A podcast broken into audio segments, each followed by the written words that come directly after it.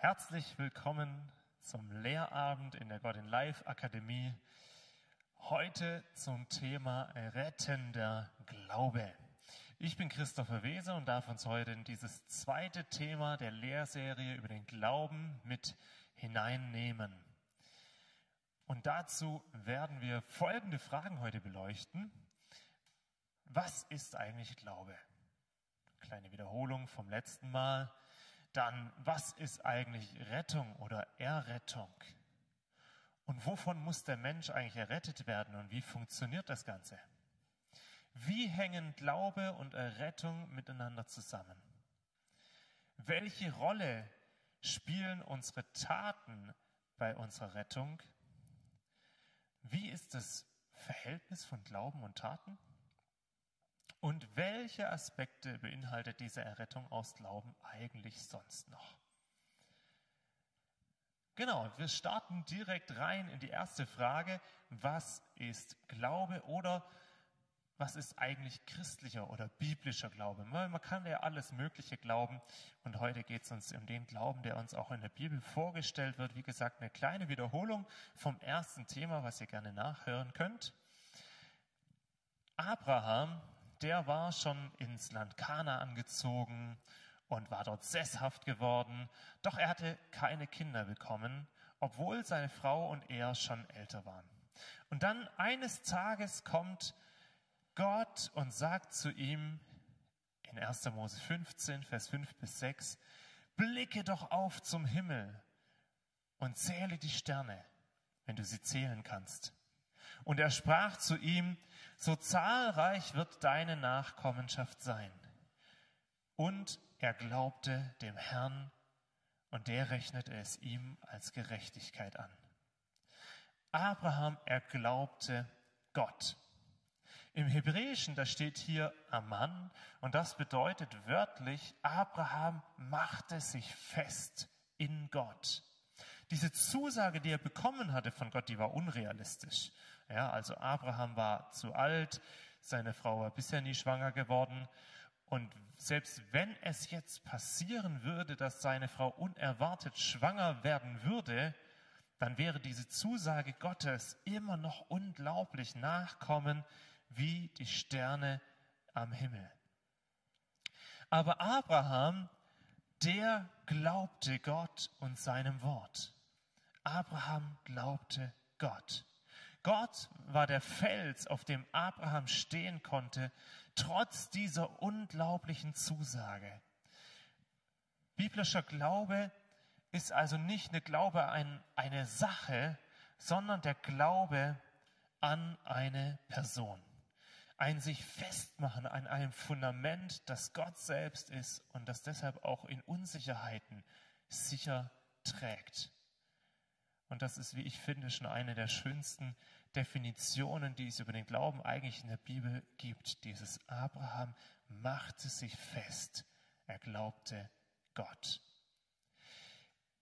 So eine klassische Definition, was ist eigentlich Glaube, finden wir dann später in Hebräer Kapitel 11, Vers 1.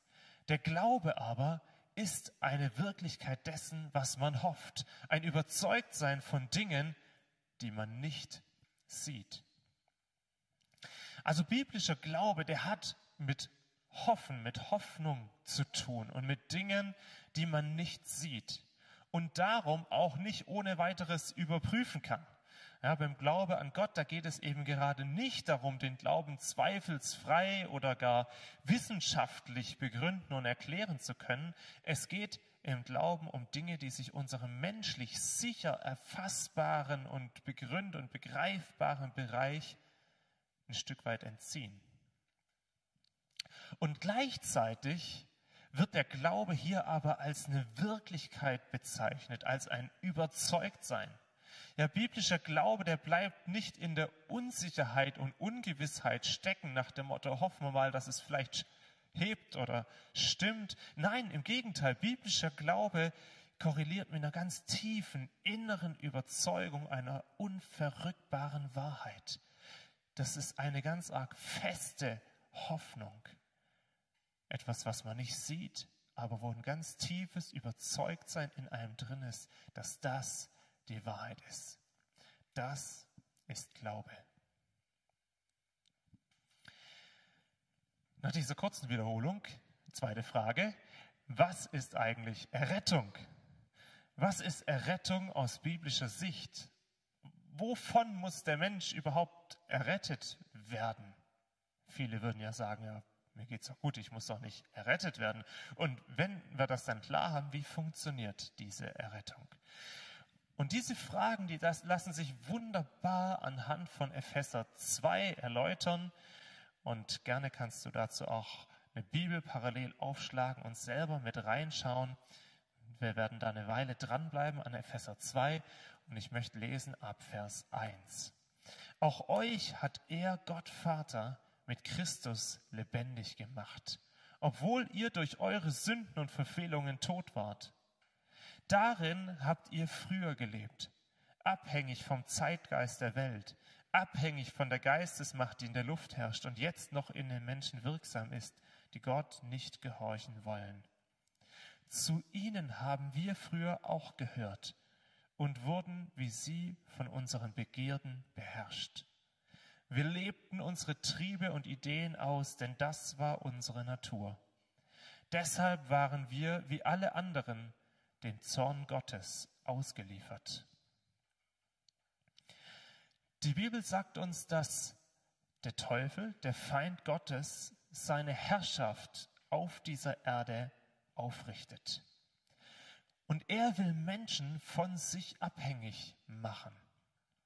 Und Menschen, die Gott den Rücken kehren, Gott nicht gehorchen oder keinen Kontakt zu Gott haben wollen, die geben zwangsläufig dem Feind auch Raum und Autorität in ihrem Leben. Und der Feind, der nutzt diese Autorität und hält viele Menschen in ihren Sünden und Verfehlungen gefangen, so wie wir es auch in diesen Versen gelesen haben. Und das führt am Ende dazu, dass die Menschen, jeder Mensch, gar nicht anders kann, als immer wieder Schlechtes, Böses zu tun.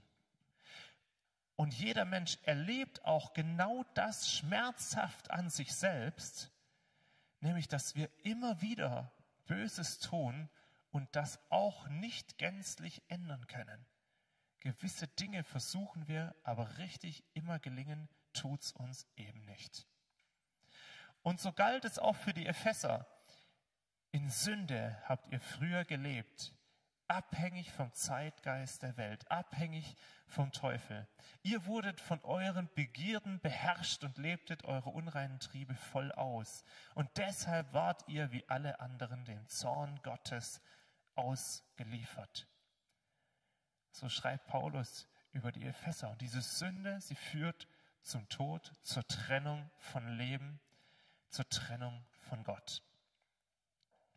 Und so resümiert Paulus, ihr wart durch eure Sünden und Verfehlungen tot. Und das ist der Grund, warum der Mensch und jeder Mensch Errettung braucht. Rettung aus biblischer Sicht ist, dass wir aus dieser Verstrickung in Sünde und Bösem, aus dieser Gottesferne herausgeholt werden. Und Epheser 2 beschreibt es so ab Vers 4, Gott aber ist reich an Erbarmen und hat uns seine ganze große Liebe geschenkt und uns mit dem Messias lebendig gemacht. Ja, auch uns, die aufgrund ihrer Verfehlungen für ihn tot waren. Bedenkt, aus reiner Gnade seid ihr gerettet. Er hat uns mit Jesus Christus auferweckt. Es gibt einen Weg aus Sünde und Verfehlung und dem Zwang, andauernd wieder Böses zu tun und zu sündigen. Aus uns selbst heraus kommen wir aus, aus Sünde und dem Tod nicht heraus. Aber durch das, was Jesus Christus am Kreuz getan hat, entsteht ein Wendepunkt. Rettung wird hier in die Epheser 2 äquivalent benutzt mit, mit dem Messias lebendig gemacht oder mit Jesus Christus auferweckt. Worauf bezieht sich das? Jesus, er ist am Kreuz für die Sünde und für die Schuld der Menschen gestorben. Jesus hat die Strafe auf sich genommen, die eigentlich jedem einzelnen Menschen aufgrund seiner Sünde gelten sollte. Er nahm diesen ganzen Zorn Gottes, der uns hätte treffen müssen, er nahm ihn am Kreuz auf sich. Aber Jesus ist eben nicht nur gestorben mit dieser Sündenlast der ganzen Menschheit, nein, er wurde von Gott wieder zum Leben erweckt. Und wer nun an Jesus glaubt, dem wird nicht nur die Sünden vergeben, nein, der bekommt neues Leben von Gott. Wer an Jesus glaubt, wer sich in Jesus festmacht, der vollzieht dann Taufe selbst nach, was Jesus für ihn getan hat. In der Taufe erleben wir das quasi an unserem eigenen Körper. In der Taufe altes Leben, was eben in dieser Gottesferne war, verbindet Jesus, der dafür am Kreuz bezahlte und gibt dieses alte Leben in den Tod. Und mit dem Wiederaufkommen aus ewig Jesus in dem Rauskommen verbunden mit diesem Jesus, der aus dem, wieder ins Leben zurückgekommen ist, der erweckt wurde. Und so bekomme auch ich neue von Gott. So beschreibt uns die Bibel zum Beispiel in Römer 6. Dann mit dem lebendig gemacht oder mit Jesus auferweckt. Das Epheser 2 hier. Das bezieht sich auf unseren Glauben, Taufe bekräftigt, sichtbar und wirksam wird. Und auf diese Weise geschieht Errettung. Wie hängen also Glaube und Errettung zusammen? Durch den Glauben an Jesus werde ich gerettet. Da ist der Zusammenhang. Der Glaube ist wie die Eintrittskarte für die Rettung, die Gott uns möchte. Die Rettung aus Fehlungen. Glaube ist die Eintrittskarte dafür. In Vers 8 von Epheser 2, denn durch die Gnade seid ihr gerettet worden, Grund des Prinzip bald schon im Alten Testament. Von Abraham haben wir gelesen, fürs Volk Israel, der ist entschieden. Und ich möchte zu diesem wichtigen sind durch noch ein paar Verse im Alten in Habakkuk Kapitel 2 Vers 4 und dann oder 2. Der Gerechte wird durch seinen Glauben leben. Das ist die Stelle des Alten Testaments, die auch im Neuen Testament mehr zitiert wird. Und wenn wir uns in Alte Testament und die Situation hineinversetzen, dann müssen wir resümieren, dass das eine erstaunliche Offenbarung gewohnt Gerechtigkeit in der das Halten der Gebote erlangen zu wollen. Das war das, was das Volk Israel ausgemacht hat. Wir haben die Gebote, daran halten wir uns und so kommen wir auch in Kontakt mit Gott. Und so ist dieser Satz, nur der Glaube, nur durch Glaube können wir Gerechtigkeit erlangen von Habakuk, ist ein erstaunlicher Satz, eine erstaunliche Offenbarung. Vers, sehr bekannter Vers, wo auch dieses Rettung aus Glauben allein ganz deutlich ist Johannes 16. Denn so hat Gott die Welt dass er seinen einzigen Sohn gab, damit jeder, der an ihn glaubt, nicht verloren geht, sondern ewiges Leben hat. Hier ist ein weiterer Aspekt, nämlich das bei Gott. Auch dazu später nochmal ein Hinweis. Hebräer 11, 6 als abschließende Stelle zu dieser Überschrift. Ohne Glauben ist es unmöglich, Gott zu gefallen. Wer also zu Gott kommen will, der muss glauben, dass es ihn gibt und dass er die belohnt, die ihn aufrichten. Die ist ein reiner Akt der Gnade Gottes. Es ist ein Geschenk. Ein Geschenk aufgrund unserer Egal, was du jetzt Tolles, und ich, wir alle haben von uns aus erstmal den Tod verdient. Denn da gibt es Böses in unserem Leben, was Strafe. Gott aber schenkt uns das Leben. Aus reiner Gnade sind wir gerettet. Und wir können dem durch unser Tun nichts hinzufügen. Nichts, was wir je getan hätten oder tun können, hat Einfluss auf unsere Rettung, die Gott uns schenkt. Naja, wie ist dann das Verhältnis von Glauben und Taten? Sind gute Taten vielleicht dann einfach unnötig, wenn wir aus Glauben gerettet werden? Epheser 2, Vers 10. In Jesus Christus sind wir Gottes Meisterstück. Er hat uns geschaffen, dass wir gute Werke, die er für uns vorbereitet hat, dass wir damit unser Leben gestalten. Also gerade noch in Vers 9 schreibt uns, dass wir nichts beitragen können zu unserer Errettung und dass wir auf unsere Taten uns nichts einbilden sollen. Und schon im nächsten Vers, in Vers 10, greift er dann doch die guten Werke heraus, aber auf Weise. Gute Werke nicht, damit Gott uns annimmt, nach dem Motto, ich bin so, willst du mich annehmen? Nein, gute Werke, weil Gott uns angenommen hat. Wir können erst dann wirklich einen Motiven und aus Liebe Gutes tun, wenn wir gerettet wurden und unsere nicht mehr benötigen, um uns oder anderen zu zeigen, wie toll wir sind. Wenn wir frei davon sind, uns anderen beweisen zu müssen, dann sind wir wirklich gut. Gott uns bestimmt. Gutes tun, es rettet uns nicht, aber als Gerettete tun wir Gutes. Er hat uns, Jesus Christus, dazu geschaffen, gute Werke zu tun, die er für uns vorbereitet hat. Auch ein spannender Aspekt. Gott hat diese Werke schon vorbereitet für uns. Und wir sehen auch darin einen Unterschied. Wenn ich jetzt aus meiner eigenen Kraft heraus versuche, Gutes zu tun, dann kostet mich das ganze Menge Kraft. Manchmal ist es sogar eine richtige Anstrengung.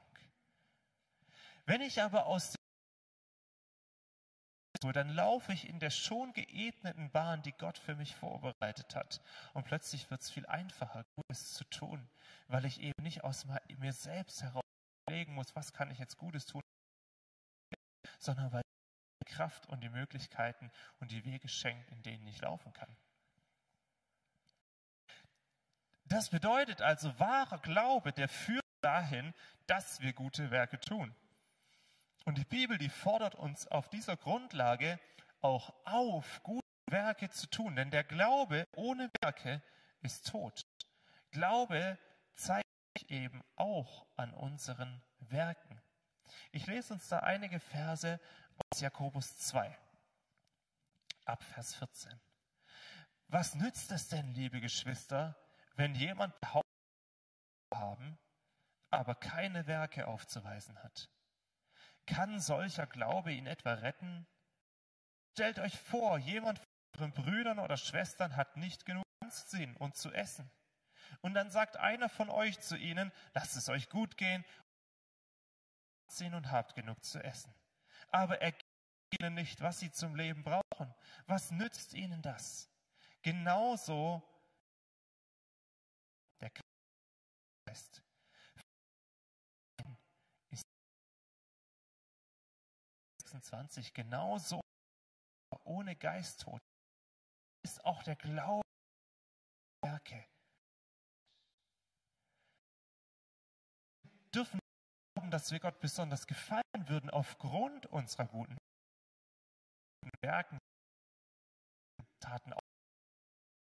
Das ist aber wenn wir an Jesus glauben und gerettet wurden, dann sind gute Werke auch keinesfalls unnötig, sondern sie gehören unbedingt zu einem Leben im Glauben dazu.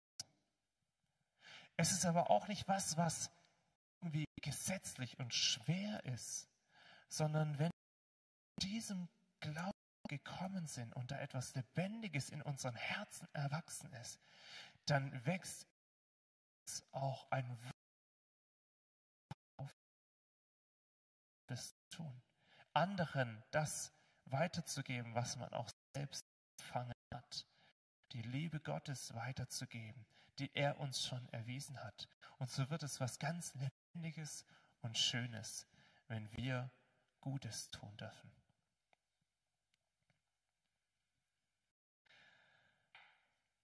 Welche Aspekte aus Glauben dennoch? Geht es nur um Errettung aus Sünde und Gottesferne und Hauptsache, da ist nichts Schlechtes mehr in meinem Leben, ich vielleicht irgendwann mal bestraft werde? Oder geht es um mehr? Und wenn wir in die Bibel reinschauen, was die übers und Rettung sagt, dann merken wir, es geht um. Unsere Rettung ist noch viel breiter als das, was wir bisher benannt haben. Und ich möchte noch ein paar Aspekte mehr benennen, vollständige Liste, aber ein paar. Und wenn du in der Bibel liest, dann wirst du sicher noch andere Aspekte finden, die zu dieser Rettung durch Gott gehören. Bisher hatten wir eben diesen Begriff, der Begriff, griechischen so, und das bedeutet retten, erretten, heilen, befreien. Und daneben hatte ich auch schon erwähnt in einer Bibelstelle den Begriff des Gerechtseins, der Gerechtigkeit oder der Rechtfertigung. Und diese Begriffs, diese Begriffe kommen vom Wortstamm Dike. Und Dike bedeutet erstmal Strafe, verschiedene Worte, die im Wortstamm dazugehören. Und als Menschen, die wir Böses tun, verdienen wir erstmal grundsätzlich eine Strafe dafür. So wie jeder, der gegen das Gesetz verstößt, auch in unserem Land, dafür eine Strafe verdient. Und am Ende der Zeiten wird es dann ein Endgericht geben, so sagt die Bibel uns, uns nach unseren Taten beurteilen wird und in dem wir für Böses bestraft werden. Und wer jetzt an Gott glaubt, dem wird das Böse wie aus der Kartei gestrichen. Der wird schon jetzt wert und das gilt dann in diesem Endgericht. Wer an Gott glaubt, der erhält eben keine Strafe mehr für das Böse in seinem Leben. Das Böse wird ausgetilgt. Gerecht werden, dass wir gerecht gemacht sind oder dass wir Gerechtigkeit erlangt haben. Wir lesen es in Römer 5, Vers 1. Da wir nun gerecht worden sind aus Glauben, so haben wir Frieden mit Gott durch unseren Herrn Jesus Christus. Nicht fertig werden aus Glauben. Wir kommen durch dieses Gericht hindurch, weil wir sind gerecht vor Gott. Gott sieht uns als Gerechte und keine Sünde haftet mehr an uns, wenn wir an Jesus glauben. Und so haben wir Frieden mit Gott. So viele Menschen dass Gott uns unbedingt bestrafen will, wenn wir Böses tun. Dass Gott ein zorniger Gott ist. Aber das will Gott nicht. Wenn wir nicht umkehren von unseren bösen Wegen, dann muss er das eines Tages tun, um seiner Gerechtigkeit und Heiligkeit zu entsprechen. Aber bis dahin hat jeder Mensch auf dieser Erde die Chance, dieses Gericht, das kommen wird, schon vorab erledigen. Schließen. Es ist nicht so, dass Gott den Menschen bestrafen will. Im Gegenteil, Gott sehnt sich danach, dass jeder Mensch die Wahrheit erkennt und den Weg. Und deshalb ist Jesus ja auch gekommen ans Kreuz. Ein weiterer Aspekt ist der der Vergebung. Ich lese aus Apostelgeschichte 10, ab Vers Und er, Gott, hat uns Petrus und allen Gläubigen befohlen, dem Volk zu predigen und eindringlich zu bezeugen, dass er Gott verordnet der Lebenden und der Toten ist. Diesem Jesus geben alle Propheten, jeder der Angebung des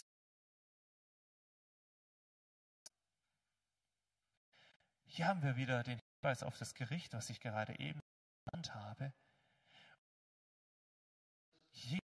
Jesus glaubt, dem werden die Sünden vergeben. Und das passt sehr gut zu diesem Punkt gerade eben mit der Rechtfertigung. Werden die Sünden weggetan oder gestrichen. Ja, sie werden vergeben.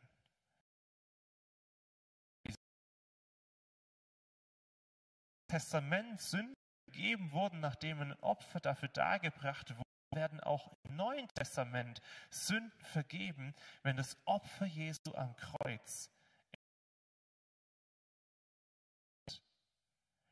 Die Sünde ist aus Gottes Sicht dann nicht mehr existent.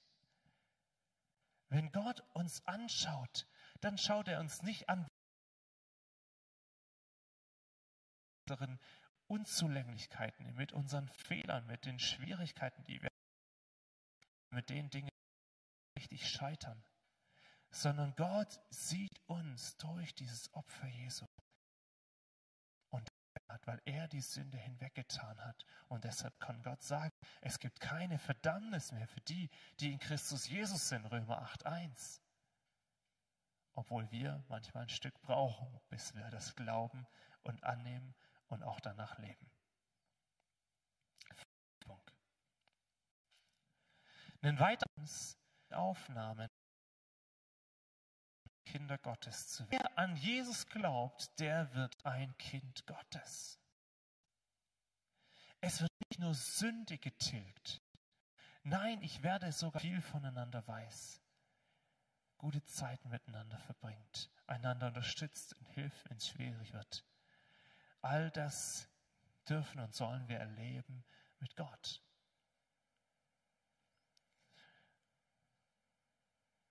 Gibt ein paar Fragen, die ich euch ab jetzt mitgeben möchte. Und hier kommt die erste zu dieser Stelle. Was bedeutet es eigentlich wirklich, als Christ, als ein Kind Gottes zu sein? Was bedeutet es, ein Kind Gottes zu sein?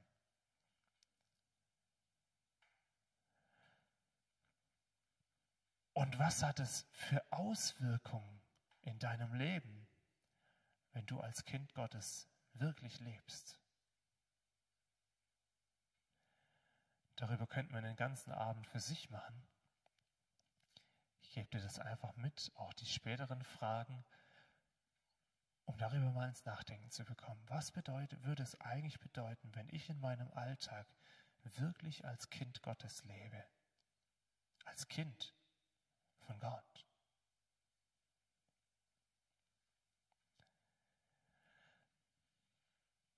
Ein weiterer Aspekt lesen wir in Johannes. Wenn wir an Jesus glauben, als ein Geschenk. Und der Heilige Geist, der ist so entscheidend für unser Glaubensleben so dass ich dich fragen möchte, welche Rolle spielt eigentlich der Heilige Geist in deinem Leben?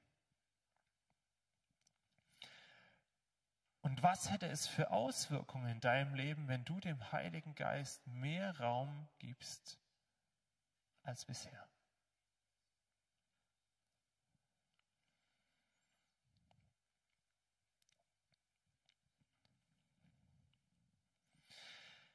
Wenn wir dann im Glauben unterwegs sind, dann lesen wir in 1. Petrus 1, Vers 5, weil ihr an ihn, an Jesus glaubt, bewahrt euch Gott in seiner Macht für die Rettung, die schon vorbereitet ist, um dann in der letzten Zeit offenbar zu werden.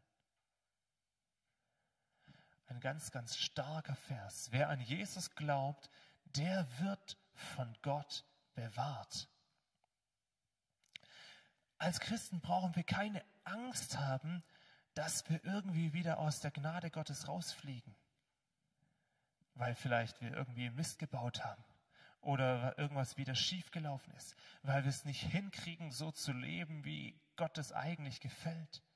Wir brauchen keine Angst haben, dass uns irgendwas anderes von Gott wegreißen könnte und wir so irgendwo Gott verlieren. Nein, Gott bewahrt uns bei sich. Wenn wir an Jesus glauben, dann bewahrt Gott uns bei sich.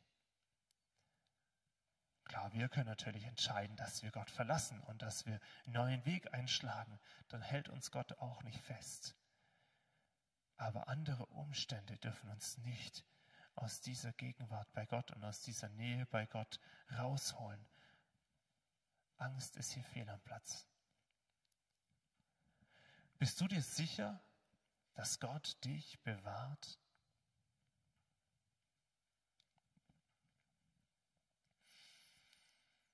Wenn wir dann in diesem Glauben leben, dann ist Galater 2.20 wie so eine Reifestufe im Glauben, die wir erreichen können. Dort heißt es, nicht mehr lebe ich, sondern Christus lebt in mir. Was ich aber jetzt im Fleisch lebe, das lebe ich im Glauben, und zwar im Glauben an den Sohn Gottes, der mich geliebt und sich selbst für mich hingegeben hat. Wer an Jesus glaubt, der hat und der lebt ein neues Leben. Das Leben im Glauben ist ganz anders als das Leben ohne Glauben. 2. Korinther 5, 17 drückt es so aus. Daher, wenn jemand in Christus ist, so ist er eine neue Schöpfung. Das Alte ist vergangen, siehe, Neues ist geworden. Und dieses neue Leben soll dadurch gekennzeichnet sein, dass wir in allem, was wir tun, danach fragen, ob es denn der Wille Gottes ist.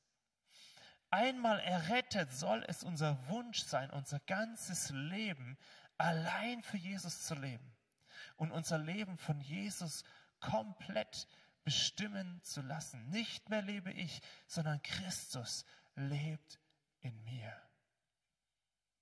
Und so oft macht uns das Mühe, weil wir es gewohnt sind, in unseren eigenen äh, Gedanken zu sein, in unseren Wünschen, in dem unseren Vorstellungen, in unseren Plänen fürs nächste Jahr, in dem, wo wir gerne den Urlaub machen würden oder was wir an Hobbys oder was auch immer tun würden. Und fragen oft überhaupt nicht, was ist eigentlich Gott auf dem Herzen. Lebst du noch? Oder lebt Christus schon in dir?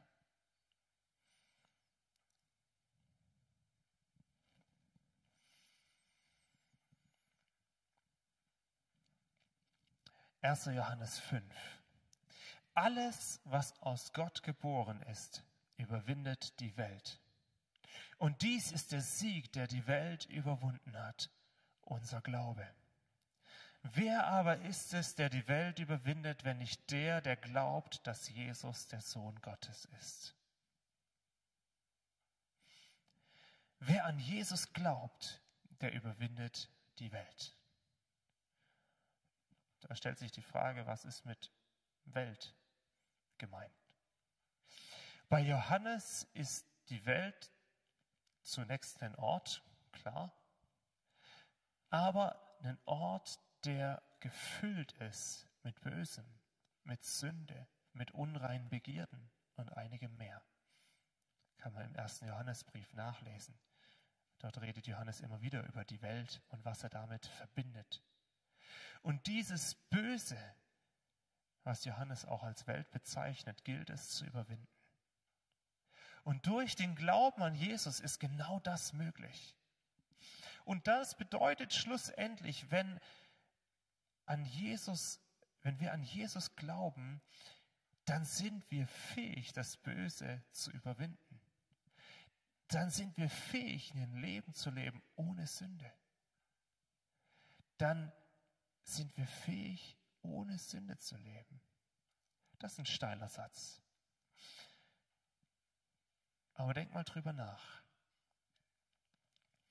Wenn wir jederzeit fest im Glauben an Jesus stehen und fest im Glauben an Jesus bleiben würden, wenn wir fest in Jesus verankert wären zu jedem Zeitpunkt. Wenn Christus jederzeit durch uns leben würde, könnten wir dann überhaupt noch sündigen? Könnten wir nicht, weil Jesus selbst hat nicht gesündigt. Gott kann nicht sündigen. Und wenn wir komplett in Gott bleiben, fest im Glauben stehen bleiben, dann können auch wir nicht sündigen. Wenn wir doch sündigen, dann weil wir die Wege Gottes verlassen haben, weil wir die guten Ratschläge Gottes missachtet haben, weil wir in der Versuchung uns nicht auf Jesus gestützt haben, weil wir aus eigener Kraft oder auf, auf unsere eigene Fähigkeit uns verlassen haben. Aber wenn wir lernen, fest im Glauben zu stehen und jederzeit, in jedem Moment in unserem ganzen Leben daran festzuhalten, dann wird Sünde nicht mehr Teil in unserem Leben sein. Wie kann dieser Glaube, der uns hilft, die Welt zu überwinden, in dir zunehmen?